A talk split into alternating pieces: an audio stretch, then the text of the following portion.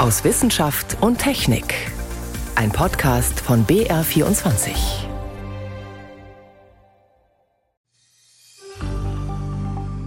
Ein Stoff, der schon heute in vielen Anti-Aging-Produkten steckt, der soll angeblich auch Eizellen länger jung halten.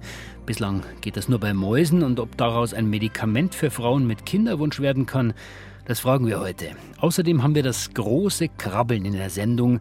Bettwanzen erobern Frankreich und Großbritannien und die Frage ist, wann kommen sie zu uns? Auch das fragen wir gleich. Und wir fahren auf dem Mond herum in einem neuen Testgelände für Weltraumforschung. Das sind drei unserer Themen heute. Stefan Geier ist am Mikrofon. Es klingt ja fast zu schön, um wahr zu sein. Ein Stoff, den man einfach so kaufen kann, der soll die Fruchtbarkeit verbessern. Genauer geht es um das sogenannte Spermidin. Spermidin, das wird an verschiedenen Stellen schon als Anti-Aging-Mittel gehypt, angepriesen. Zum Beispiel in manchen Hautcremes steckt das drin. Ob das überhaupt was bringt, ist durchaus umstritten. Und es steckt auch in Lebensmitteln, in Soja, Kürbiskernen und anderen. Warum heißt der Stoff dann Spermidin? Naja, weil er vor 150 Jahren erstmals aus Sperma isoliert worden ist. Jetzt haben sich chinesische Forscher gedacht, na gut, dann können wir doch einfach mal probieren, ob Spermidin auch Eizellen wieder frischer machen kann. Und haben es ausprobiert, an Mäusen. Ist das jetzt das neue Wundermittel für Frauen mit Kinderwunsch? Katharina Heudorfer hat recherchiert. Es waren die Eierstöcke von ganz jungen und älteren weiblichen Mäusen, mit denen alles begann. Als Forschende an der Agricultural University im chinesischen Nanjing diese miteinander verglichen, zeigte sich nämlich ein wichtiger Unterschied, und zwar im Spermidinspiegel. Der war bei älteren Tieren geringer und ging unter anderem mit einer schlechteren Qualität der Eizellen einher. Der Wirkstoff Spermidin ist eine organische Verbindung und eigentlich nicht besonders spektakulär, erklärt Professor Nina Runghofer, die stellvertretende Leiterin des Kinderwunschzentrums an der Ludwig-Maximilians-Universität München. Spermidin kommt eigentlich natürlicherweise in jeder Zelle des Körpers vor kann aber auch über die Nahrung aufgenommen werden und unser Körper kann sogar das Spermidin selber produzieren. Das macht er zum Beispiel beim Sport oder Fasten. Spermidin hat aber eine wichtige Funktion. Es regt die Autophagie an, also die Selbstreinigung und damit die Verjüngung der Zellen. Daher wird Spermidin auch als Anti-Aging-Mittelchen gehandelt, obwohl diese Wirkung beim Menschen wissenschaftlich umstritten ist. Für die Studie wollten die Forschenden der Universität in Nanjing wissen, ob Spermidin die Qualität der Eizellen und die Fruchtbarkeit bei jungen und älteren Mäusen verbessert. Dafür untersuchten sie drei verschiedene Wege. Einmal haben sie den Mäusen das in den Bauchraum gespritzt, in verschiedenen Altersgruppen und haben die einfach ganz normal verpaart und geschaut, wie viel Nachkommen die bekommen. Erläutert Professor Verena Nordhoff vom Zentrum für Reproduktionsmedizin der Universität Münster. Im zweiten Fall gaben sie das Spermidin ins Trinkwasser der Mäuse und im dritten versetzten sie unreife Eizellen in Zellkulturen mit dem Stoff. Das Ergebnis? Bei den älteren Mäusen förderte das Spermidin die Follikelentwicklung, die Eizellreifung, die Embryonalentwicklung und die Fruchtbarkeit. Gute Nachrichten. Aber auch für Menschen? Es ist natürlich eine Mausstudie. Ja, Mäuse sind keine Menschen, das ist ein großer Unterschied. Es ist auch eine Mauslinie, die sehr, sehr fertil ist, die eben auch im hohen Alter noch gut Nachkommen erzeugt. Aber nichtsdestotrotz ist die Studie gut gemacht und die Autoren sind auch ganz klar und sagen, dass es nicht einfach auf den Menschen übertragbar ist. Sagt die Reproduktionsbiologin Verena Nordhoff von der Uni Münster. Und auch Nina Rogenhofer vom Kinderwunschzentrum der LMU München ist der Meinung, dass eine Studie an einem weniger fruchtbaren Mausstamm aussagekräftiger gewesen wäre. Außerdem betont sie den fundamentalen Unterschied beim Alterungsprozess von Mensch und Maus. Die Frau altert im Laufe des Lebens, im Laufe der Jahre. Die Eizellqualität nimmt zunehmend ab und irgendwann versiegt die Aktivität des Eierstockes und die Frau kommt in die sogenannte Menopause. Das alles gibt es bei der Maus nicht. Die Maus lebt zwei bis drei Jahre und ist in der gesamten Zeit fruchtbar. Von daher kann man diese Studie jetzt nicht gleich Yippie eins zu eins auf den Menschen übertragen, aber es ist schon mal ein guter Hinweis und ich würde mal sagen, ein absolut richtiger Schritt in die richtige Richtung. Diese Einschätzung von Nina Rogenhofer teilt die Reproduktionsbiologin Verena Nordhoff. Ob es je zu einem Medikament für Menschen kommt, ist völlig offen. Wenn, dann wird es noch Jahre dauern. Die Spermidin-Präparate, die schon heute erhältlich sind, eignen sich dafür jedenfalls nicht. Die Idee, sich bei akutem Kinderwunsch gleich mal damit einzudecken, halten beide Wissenschaftlerinnen für keine gute. Ich wäre da sehr zurückhaltend und vorsichtig, da jetzt eine Selbstmedikation äh, zu starten, weil man hat herausgefunden, wenn man zu viel davon nimmt, hat es eher negative Einflüsse. Konkret, die Studie ergab, dass zu hohe Dosen von Spermidin die Eierstöcke der Mäuse schädigten. Außerdem ist nicht erforscht, welche epigenetischen Auswirkungen die zusätzliche Gabe von Spermidin auf Nachkommen haben könnte. Ob dadurch also auch andere Gene an- oder abgeschaltet werden können. Stattdessen empfiehlt Nina Rungenhofer, was auf keinen Fall schlecht ist, dass man spermidinreiche Lebensmittel zu sich nimmt. Zum Beispiel der Blumenkohl, Erbsen, Soja, Hartkäse, Parmesan oder Cheddarkäse sind sehr spermidinreich. Da ist man auf jeden Fall schon mal mit gut bedient und natürlich die körperliche Bewegung. Gesunde, abwechslungsreiche Ernährung und Sport. Damit macht man ja quasi nie was falsch.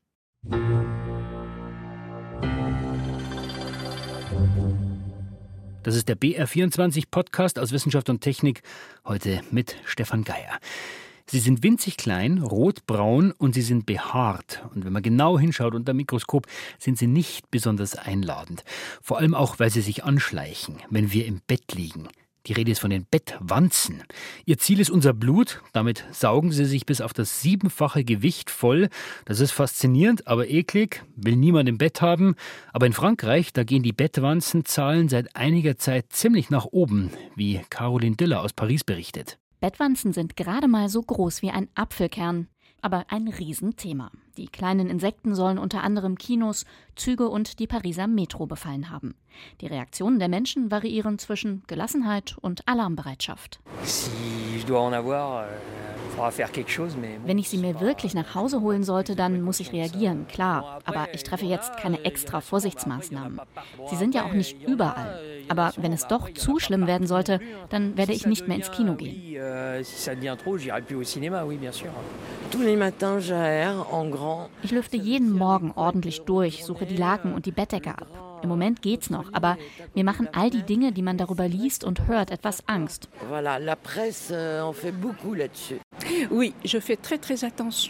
Ja, ich passe schon sehr auf, vor allem in öffentlichen Verkehrsmitteln.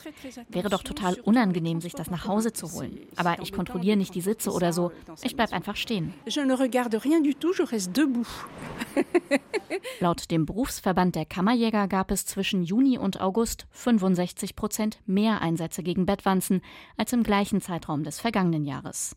Insgesamt sei die Zahl der Einsätze seit 2020 kontinuierlich gestiegen, sagt der Verband, was aber zum Teil auch daran liegt, dass die Menschen inzwischen stärker sensibilisiert sind und Fälle häufiger melden.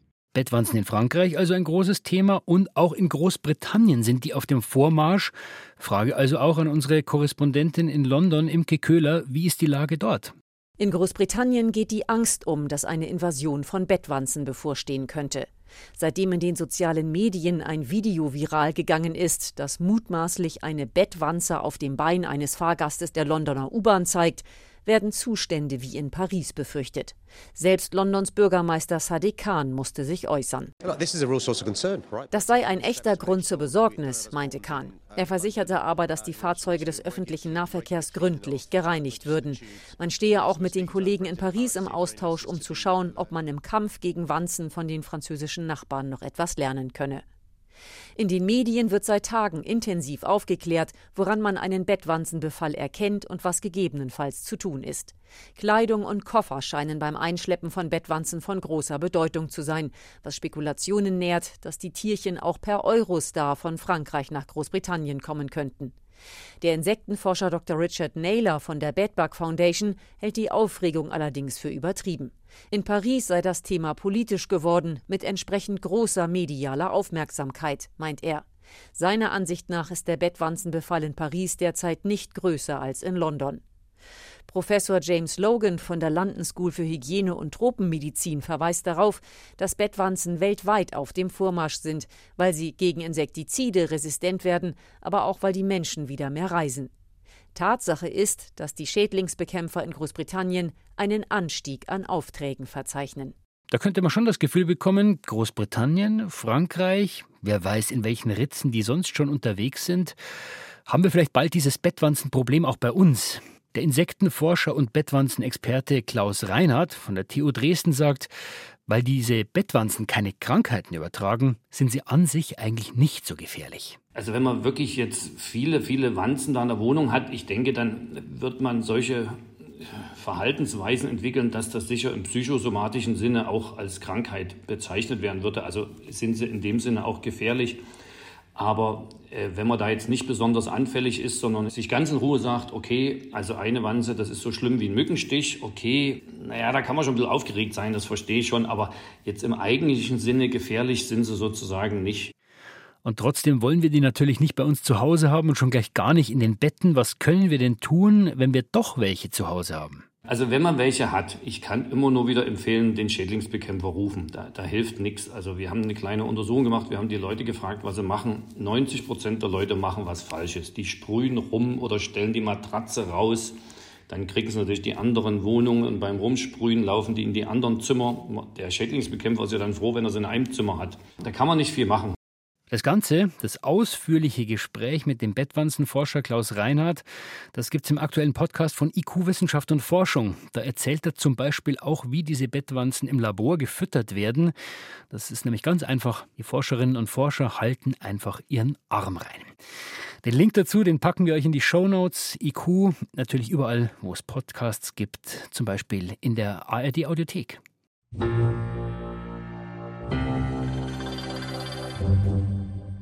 Bevor in den nächsten Jahren wieder ein Mensch den Mond betritt und bevor irgendwann dann in den nächsten Jahrzehnten mal ein Mensch auf dem Mars rumstapft, davor brauchen wir Roboter als Vorhut. Ja, die sollen erkunden, wo kann man gut landen, welcher Platz ist geeignet für Menschen und wenn Menschen dann dort sind, dann sollen Roboter auch unterstützen.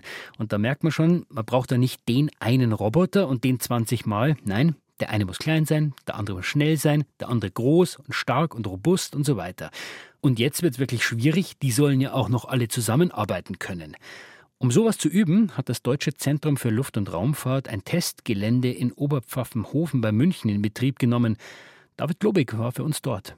Eins fällt sofort auf, wenn man am Rand des Testfeldes steht. Der Mars ist ziemlich klein, nur etwa halb so groß wie der Mond. Ein Drittel des Geländes, auf das ich mit Martin Görner vom DLR-Institut für Robotik und Mechatronik schaue, besteht aus rötlichem Gestein.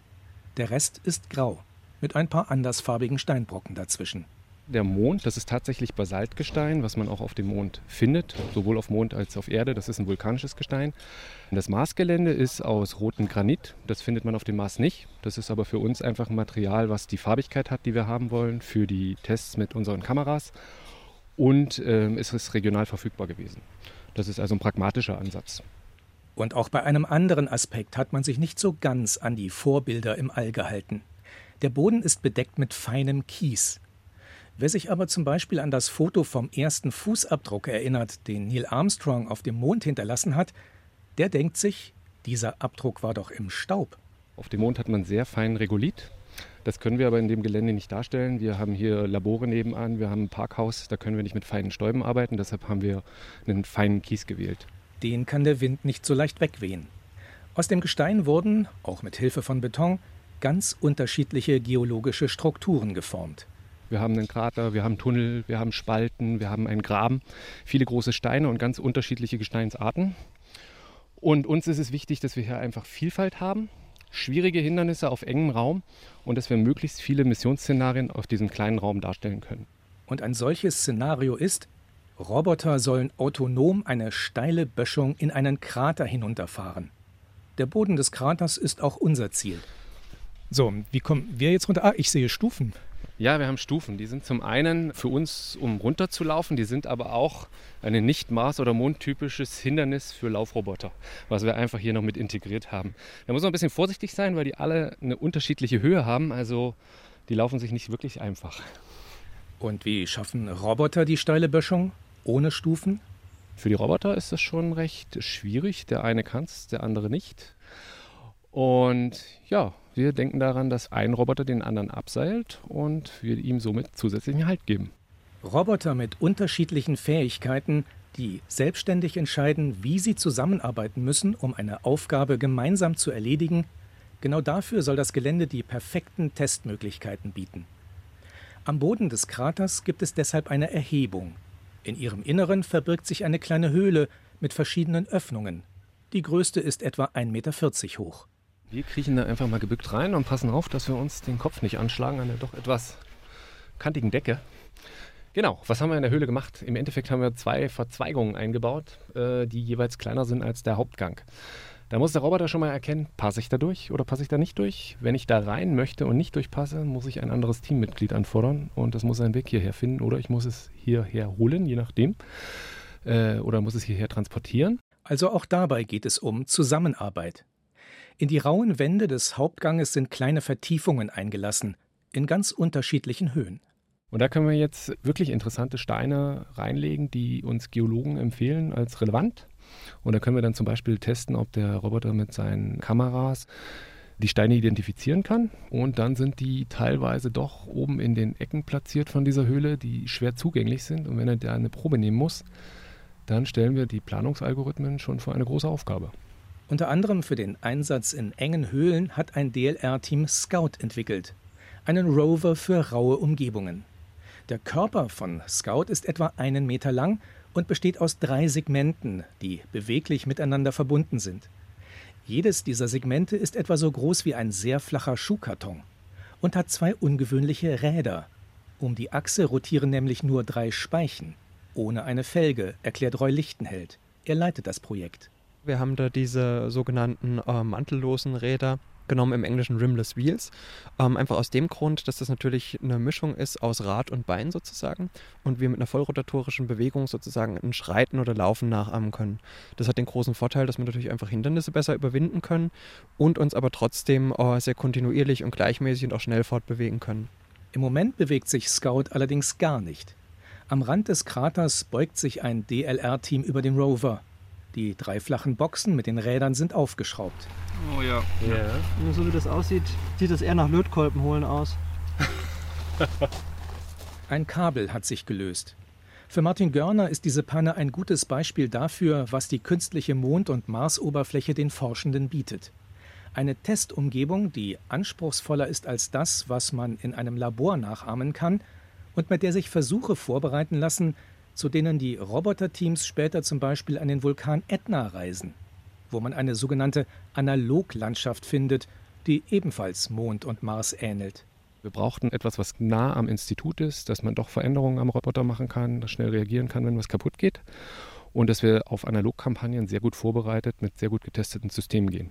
Und tatsächlich ist die Labornähe auch bei Scout ganz nützlich. Schon nach ein paar Minuten arbeitet sich der Rover die Böschung des künstlichen Kraters hinauf.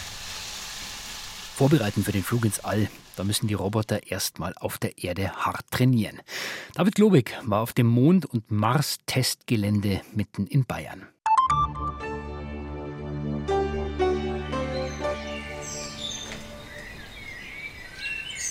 Wenn Vögel singen, dann klingt das für unsere Ohren schön, vielleicht lieblich oder sogar bezaubernd. Aber um uns zu erfreuen, das ist nicht der Zweck des Vogelgesangs. Vögel singen unter anderem dazu, ihr Revier zu markieren und miteinander natürlich zu kommunizieren oder zum Beispiel auf sich aufmerksam zu machen. Und offenbar zeigen manche Vögel anderen damit sogar, zu welcher Familie sie gehören. Und das ziemlich früh. Helmut Nordweg über eine ganz besondere Art. Prachtstachelschwänze, das sind Singvögel aus Australien. Die Zoologin Sonja Kleindorfer von der Universität Wien hat bei den Nestern der Vögel Tonaufnahmen gemacht, die zum Beispiel so klingen. Alle Weibchen hatten ein charakteristisches Rufelement, das für jedes Weibchen einzigartig ist und vom Embryo gelernt wird und als Bettelruf produziert wird. Und zwar direkt nach dem Schlüpfen, wenn das Küken nach Futter schreit. Auch bei vielen anderen Tierarten können Embryonen hören, was in ihrer Umgebung vor sich geht. Menschenkinder reagieren nach der Geburt sogar mit einem Lächeln, wenn die Lieblingsserie der Eltern im Fernsehen läuft. Anders als Menschen können Vögel aber sofort richtig singen, wenn sie das Licht der Welt erblickt haben und ahmen dabei den individuellen Ruf nach, den nur ihre Mutter produziert und keine andere. Vielleicht damit die Küken sich erkennen und die Eltern die Küken erkennen können und auch vielleicht damit die Nachkommen wissen, dass sie zur selben Familie gehören. Eine Art geheimer Familiencode, also der auch noch einen ganz praktischen Zweck hat. Auch in Australien legen Kuckucke nämlich ihre Eier in fremde Nester. Deren Küken können aber den Ruf der Prachtstachelschwänze nicht nachahmen. Sie bekommen dann kein Futter und verhungern.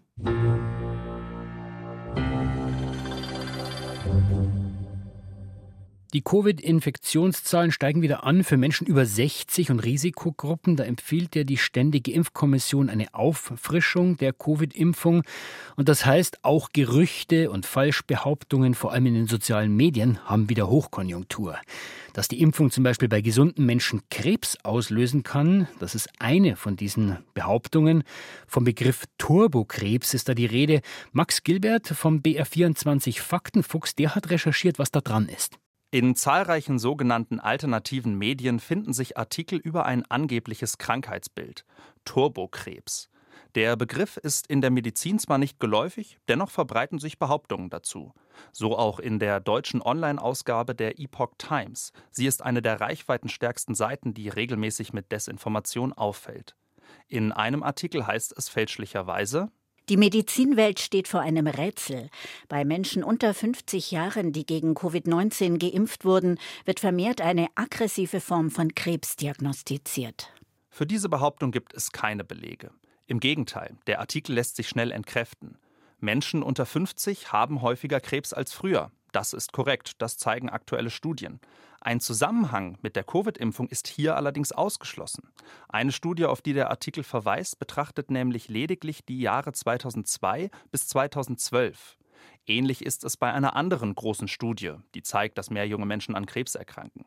Sie hat Daten bis ins Jahr 2019 untersucht. Zeitlich ist eine Verbindung zur Covid-Impfung, die Ende 2020 auf den Markt kam, also gar nicht möglich. Doch was ist mit neueren Zahlen zu Krebsfällen in der Zeit der Impfkampagne? Die gibt es bislang noch nicht. Solche epidemiologischen Studien brauchen Zeit, erklärt Hanna Algül, Direktor des Krebsforschungszentrums der TU München und Onkologe am Klinikum rechts der ISA. Epidemiologisch bedeutet ja immer, dass wir über einen längeren Zeitraum Zahlen anschauen, dass wir eine Tendenz abschätzen können. Und das ist in meinen Augen noch viel zu früh. Gäbe es aber tatsächlich eine ungewöhnliche Häufung von aggressiven Krebsfällen, würde das in großen Krebszentren auffallen. Laut Hanna Algül ist das aber derzeit nicht der Fall. Ich habe aber bisher keine Erfahrung dahingehend gemacht, dass wir in der Onkologie jetzt plötzlich eine Sonderform eines rapid wachsenden Tumors im Zusammenhang mit Impfungen diagnostiziert haben. Das bestätigt auch Hermann Einsele, Onkologe am Universitätsklinikum Würzburg aus meiner täglichen Praxis kann ich jetzt nicht sagen, dass ich irgendwo einen Anstieg bestimmter Krebserkrankungen sehe, die ich jetzt mit irgendeiner Impfung, sei es Corona oder irgendeiner anderen Impfung, in Zusammenhang bringe. Auch die Impfstoffforschung bietet keinerlei Indizien dafür, dass die Covid-Impfung Krebs auslöse, sagt der Virologe Friedemann Weber von der Uni Gießen. Da gibt es überhaupt keine Hinweise drauf. Onkologen empfehlen ihren Patienten die Impfung. Und es gibt keinerlei Daten, die darauf hinweisen würden, dass das irgendwie kontraproduktiv wäre. Denn Krebspatienten hätten ein besonders hohes Risiko für einen schweren Verlauf, sagt Onkologe Einsele. Ein Patient, der eine geschwächte Immunabwehr hat, hat ein höheres Risiko, einen schweren Verlauf zu haben. Und gerade solchen Patienten empfehlen wir sehr intensiv die Impfung, weil wir wissen, dass diese Patienten dann von der Impfung sogar noch mehr profitieren als der gesunde Mensch. Zusammenfassend lässt sich sagen, es gibt derzeit keine wissenschaftlichen Belege für die Behauptung, die Covid-Impfung löse Krebs aus. Für epidemiologische Daten ist es laut Experten noch zu früh. Klinische Hinweise auf Krebs in Zusammenhang mit der Impfung gibt es aber momentan nicht. Onkologen empfehlen Krebspatienten die Impfung. Bei ihnen besteht ein höheres Risiko für einen schweren Verlauf einer Covid-Erkrankung. Soweit unser Podcast für diese Woche. Nächsten Sonntag geht's weiter, wie immer ab 14 Uhr. Die Links zur Sendung, die findet ihr in den Show Notes. Zum Beispiel das komplette Gespräch mit dem Bettwanzenforscher. Mit allen Infos, was man tun kann, damit die Bettwanzen erst gar nicht zu uns kommen. Heute war Stefan Geier im Studio.